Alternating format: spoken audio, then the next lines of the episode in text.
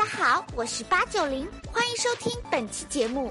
如果你喜欢我们的音频，也可以上爱奇艺搜索吴晓波频道，可以观看带有授课 PPT 和我八九零随时弹幕吐槽的完整节目哦。如果视频和音频都让你意犹未尽，快来微信公众号，同样搜索吴晓波频道，每天都可以收到有关于财经信息的推送呢。我们的口号是让商业更好看，等你来哦。本节目由新美式旗舰凯迪拉克 CT 六荣誉呈现，由你我贷特约播出。你我贷给梦想可能。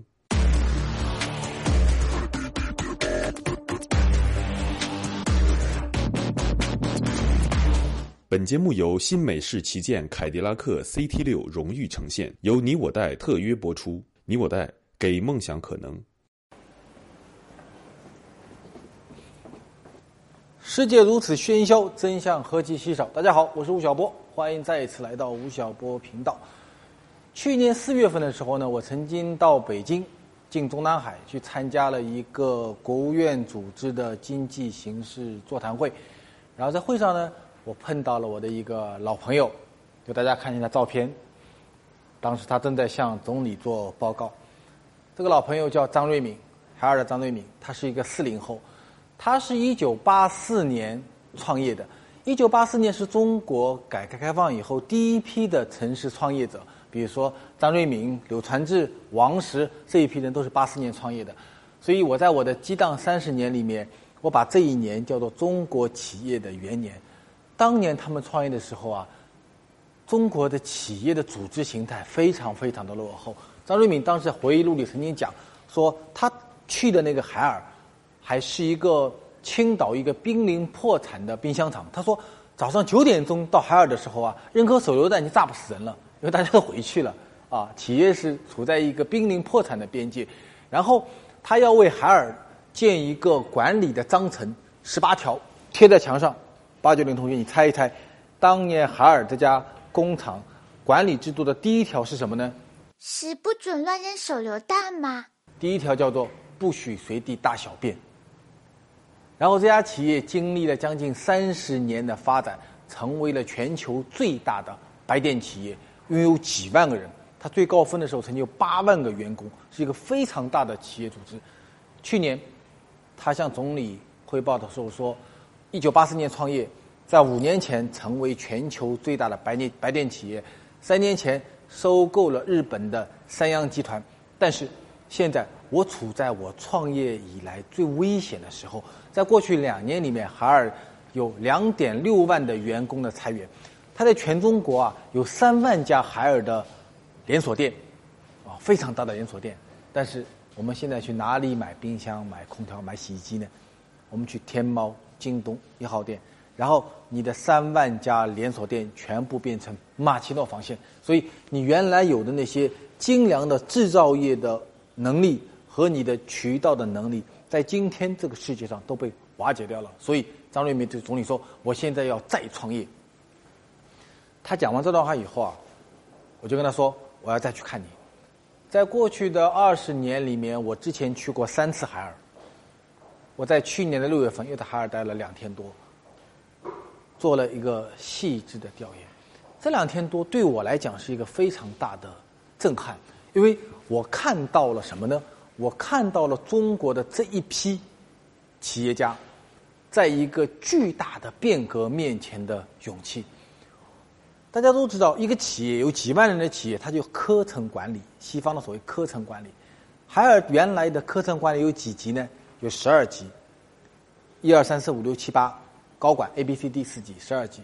今天你到海尔去，看到的还是那个园区，看到的还是那些穿着工作服的人，但是今天的海尔。的管理层级只有三级，一级叫平台组，一级叫小微组，一级叫创客，它已经完全的扁平化了。海尔未来该怎么改革呢？在全球，你已经找不到对标物了。在去年的一年里面啊，有很多的中国的企业家跟我讲过这句话，比如说张瑞敏跟我讲过这句话，美的的方洪波跟我讲过这个话，苏宁的张京东跟我讲过这个话。格力的董明珠也跟我讲过同样的一句话，说：今天我们这些企业发展到今天以后，在全球的范围内已经找不到对标物了。你能够在美国、日本、欧洲找到一个像海尔这样体量的公司吗？它已经是全球最大的白电企业了。你能找到像苏宁这样的在全中国有那么大规模的两千多家家电连锁店的公司吗？它是全球最大的企业。你能够找到一个像万科这样年销售在两千亿以上的房地产公司吗？它是世界五百家排在第一名的房地产公司。你已经找不到这样的对标企业了。所以在很长时间里面啊，中国企业的发展叫什么呢？用北京大学教授林毅夫的话来讲说，叫后发优势。后发优势的一个最大的一个特点就是，你前面跑的人，你所踩过的坑，我都有机会绕过去。然后呢，你所有的研发，我都可以跟进。所以在中国的企业界里，有一句话叫做“仿冒”，模仿是最大的创新。我们长期以来实行的是跟进战略，但是在今天，跟进战略已经失效了。也就是说，在今天的中国。像这些传统的制造业企业、服务类企业，包括像 BAT 这样的互联网公司，我们的前面都已经没有人了，所以我们必须要创新。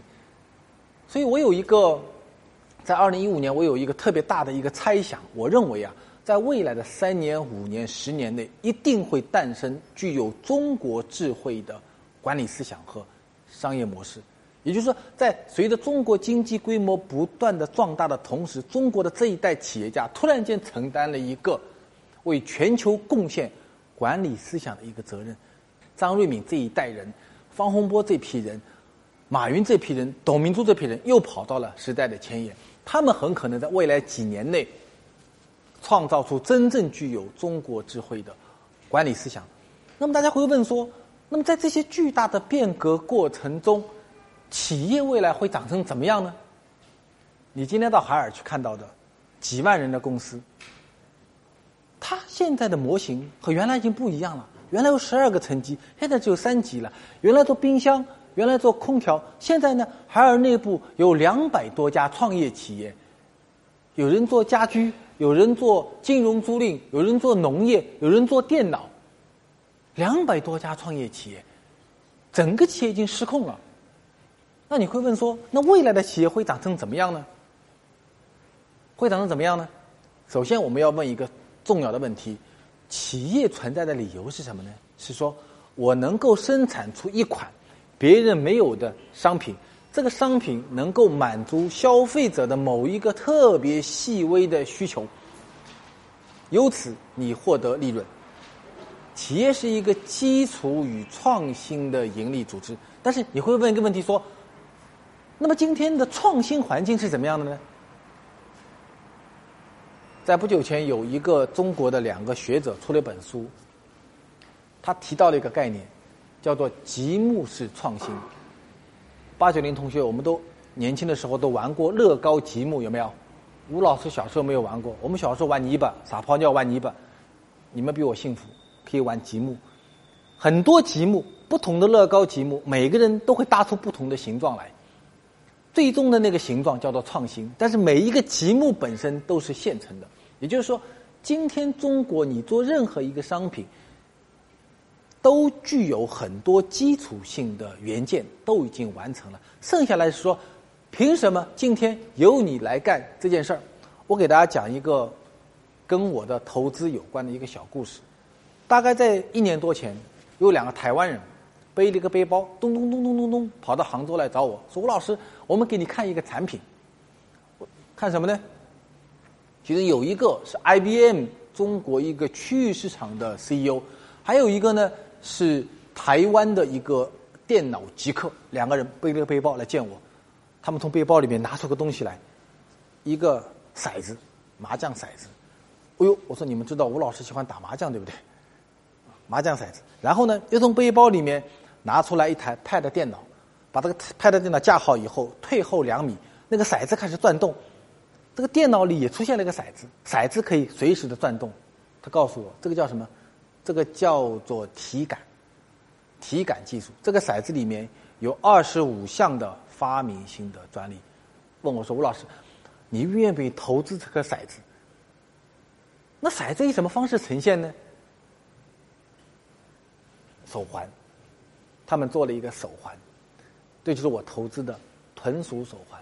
各位，你们想，这两个台湾人，手环在我的口袋里，我我这么弄算骚扰你吗？在我的口袋里。大家看这个东西，这就是两个台湾人花了一年多时间做出来的东西。各位，你们想，当他们来找我投资做一个手环的时候，雷军同学已经把手环用七十多块钱的价格卖掉了一千万只。那你两个台湾人跟我说，凭什么我来做手环呢？一点，一根针，就是那个骰子里的二十五个专利，它是全球第一款体感手环，它不用连线，可以跟电视机，可以跟 Pad，可以跟手机链接，直接可以玩游戏，这是全世界第一款。那么接下来你问我说，那么它怎么生产出这个东西来呢？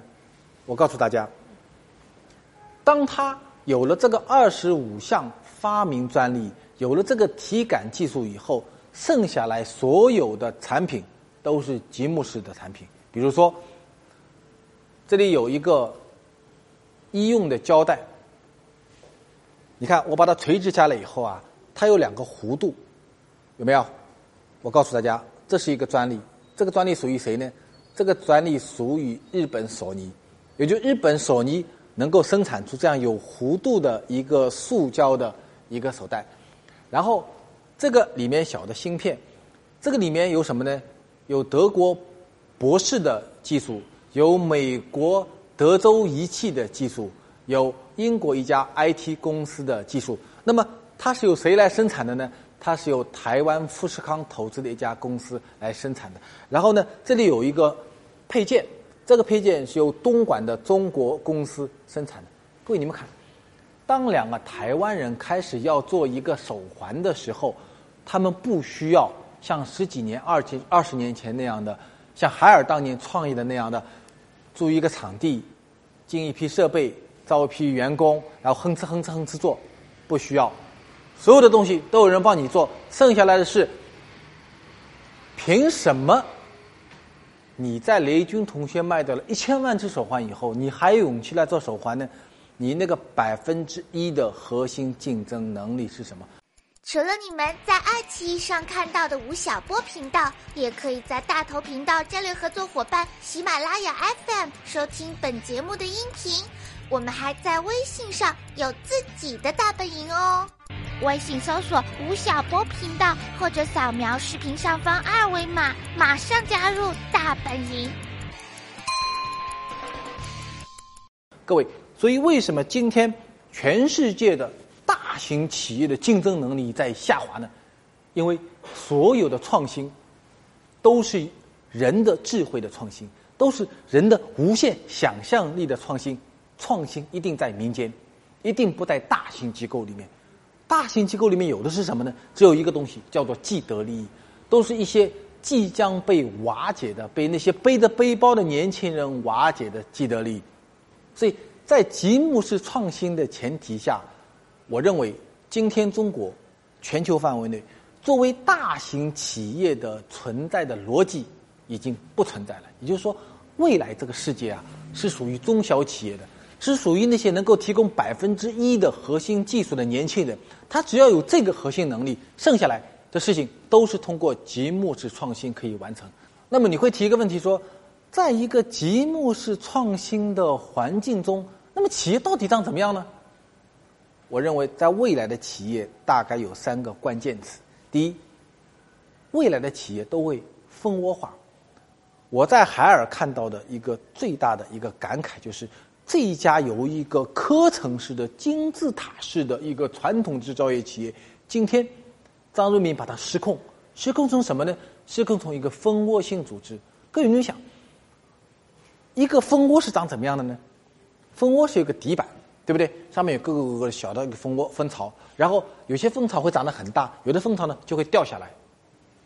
未来的企业就会长成一种蜂窝式的组织。一个企业存在的底层。是由三个元素所构成的。第一个元素叫做专业能力，就是我是一个从事怎么样的一个行业的企业，我是做电机的呢？我是做房地产的呢？我是做 IT 的呢？我是做服装的？是你的专业能力。第二个是价值观，就是你用怎么样的一个企业文化呢？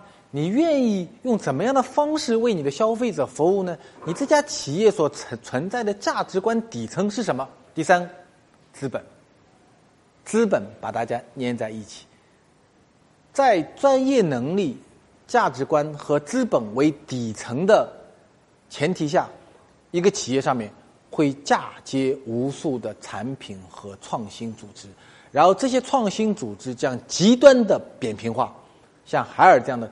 仅仅有三级，这是一个未来的企业的存在的模型。那么也就是说，在未来的大型组织里面，每一个企业都是一个小的作战单元。然后最到极致的话，很可能会出现稻盛和夫所说的阿米巴模式。米巴是一种单细胞生物。日本经营之圣稻盛和夫将他一手创立的京瓷公司发展为大企业之后，将企业分割成一个个独立经营的小型组织，以保持企业的应变能力和创造性，并将这种组织形式称为阿米巴模式。也就是说，以七到十个人为一个作战团队，七到十个人，七到十人，七到十个人。然后形成一个业务群，然后这个业务群的存在的，又跟相关的企业形成了一种资本和产业链的关系，蜂窝组织。我最近在写一本书，叫做《腾讯传》，呃，在今年的三季度应该会出版。我在研究《腾讯传》的时候，我发觉说，腾讯这家企业，哎，它就是我们所谓的一个蜂窝性组织。各位，你们知道腾讯有多少个产品吗？那么大的一个腾讯，有一千六百个产品。你会问马化腾一个问题：说，马同学，你怎么来管理这一千六百个产品呢？你管得过来吗？你每天一个产品想一分钟，脑子里过一下，你得想一千六百次，一千六百分钟。八九零同学算一下，一千六百分钟多少分钟？所以，只有这个腾讯这个组织是蜂窝化的。这一千六百个产品，哪些能够变得很大？大的像微信这样，有的能够变得很小，谁来决定呢？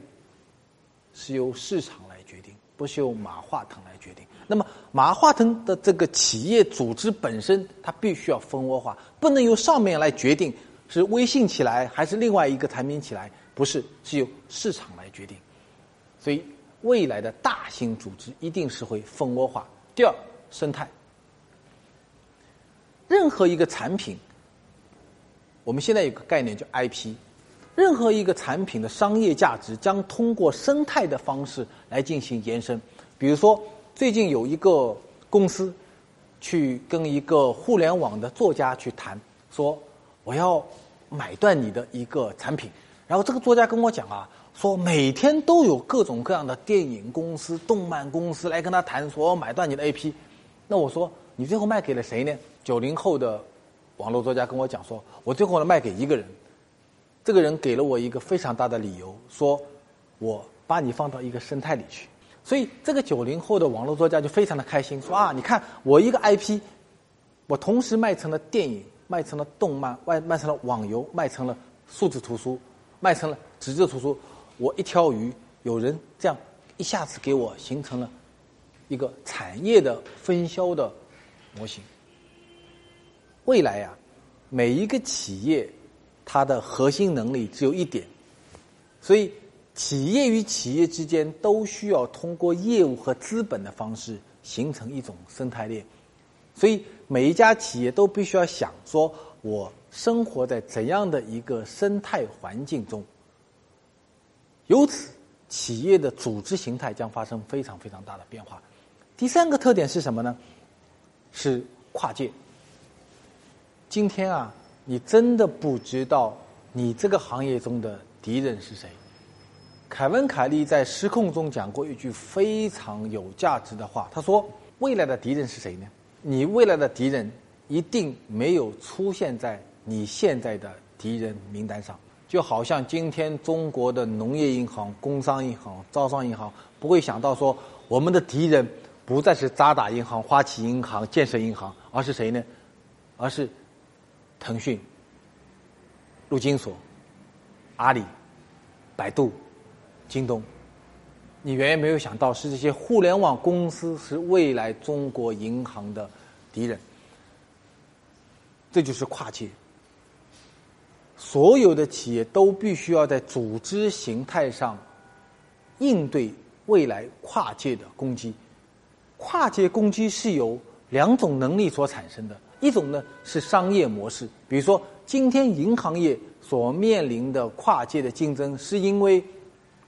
互联网的商业模式改变了我们的年轻的这些朋友们金融消费的习惯。首先是改变了支付的习惯，第二呢是改变了贷款的习惯，所以行业的壁垒被击穿掉了。第二种呢是新的技术。我今年去 IBM 做调研，IBM 跟我讲了一个特别有趣的故事。最近这些年啊，整个互联网的技术已经进入到了一个认知技术的一个环境。不久前，大家看到有个阿尔法狗和韩国的围棋世界冠军的一个比赛。也就是说，今天的机器人计算能力已经具有了推理、博弈和分析的能力。那它会带来什么呢？它会带来我们原来非常所熟悉的企业组织业态的一个巨大的变化。比如说，我们每一个人都会到医院里面去看病。然后呢，医院里面就有一个部门是拍片的，拍胸片的。然后呢，你拍完胸片以后呢，你会拿起给医生看。今天中国医生看片的准确率大概在百分之五十左右。那如果这个医生今天失恋了，跟太太吵架了，它读片率还会下降，对不对？美国呢，百分之七十五，比我们稍微高一点点。IBM 干了一件什么事情呢？最近，它收购了北美的一家公司，这家公司拥有北美四千多家医院过去二十年所有胸片的诊断记录，形成了一个巨大的一个诊断的大数据。然后呢，通过认知技术发明了一个软件的工具，也就是说，拍完胸片以后，你不再需要找医生了，你只要找到一个 IBM 的一个软件给他看，说：“哎，你看。”我现在的这个胸片，你帮我诊断一下。至少到今天，IBM 这台机器的诊断的准确率达到了百分之八十五。各位，你们想，就是这么一个小小的认知技术，在未来会改变什么呢？会改变整个医院作为一个医疗组织、诊断组织它的核心能力和组织结构。这就是变化。这样的变化。会呈现出一个非常失控的状况，所以我们说未来的企业会长成怎么样呢？没有人知道。我们所看到的就是去年我在海尔看到的景象，你看到的还是那个厂房，还是那个车间，还是那个生产线，还是那些穿着工作服的人，但是他们作为一个组织单元，作为一个盈利性组织的一种。管理模式已经发生了巨大的变化，蜂窝生态和跨界将决定未来全球乃至中国企业组织所存在的模样。我们真的非常的好奇，企业在未来到底会长成怎么样？蜂窝生态和跨界将决定未来企业组织的模样。那些能够快速反应、不断颠覆自己的企业，才有可能成为下一个时代的王者。吴老师，你身材保持的那么好，一定是平常运动锻炼的吧？你最喜欢的运动是什么呀？我因为我平时没有时间锻炼身体，所以我基本上是在跑步机上。走步，再加上练练器械，这样，对，我没有什么特别高大上的爱好，我不听古典音乐，不打高尔夫，我连车都不会开，这样。吴老师，你最喜欢听的歌是谁的呀？哦，我最喜欢听的音乐是，哎呀，都是很老了了，说起来都 BC 以前的人。我喜欢罗大佑的歌，喜欢呃张浩哲的歌，然后喜欢 Beyond 的歌。喜欢老鹰乐队的歌，呃，喜欢迪伦的歌，我都喜欢比较老的一些歌曲。唱两句给我们听听吧。呃，那那下次再说了。老是给我挖坑，我我基本上五音不全。嗯，我写过一首歌叫《花开在眼前》，但我自己唱不全。唱两句让我们高兴一下嘛。那你高兴，我就不高兴。吴老师，你平常的睡眠怎么样呀？一般能够睡几个小时？呃，我我我不太做梦，我睡眠非常好。对，但我以前，呃，我记得我在，呃，二十岁到三十多岁，大概在十五年时间里面，经常会做同一个梦，就是参加高考，就是考试，做做做做做做，做到后来啪铃响了，然后突然发觉也还有一页没有做，然后一身冷汗会冒出来，然后有的人会吓醒，醒来之后看看想想说，哎呀，好像已经高考过去很多年，终于不用考了。你有这样的情况吗？对，很多人应该都有这样的情况。高考成为了我们一个年轻时候的一个巨大的一个阴影。大家好，我是八九零，欢迎收听本期节目。如果你喜欢我们的音频，也可以上爱奇艺搜索吴晓波频道，可以观看带有授课 PPT 和我八九零随时弹幕吐槽的完整节目哦。如果视频和音频都让你意犹未尽，快来微信公众号，同样搜索吴晓波频道，每天都可以收到有关于财经信息的推送呢。我们的口号是让商业更好看，等你来哦。本节目由新美式旗舰凯迪拉克 CT 六荣誉呈现，由你我贷特约约播出。你我贷给梦想可能。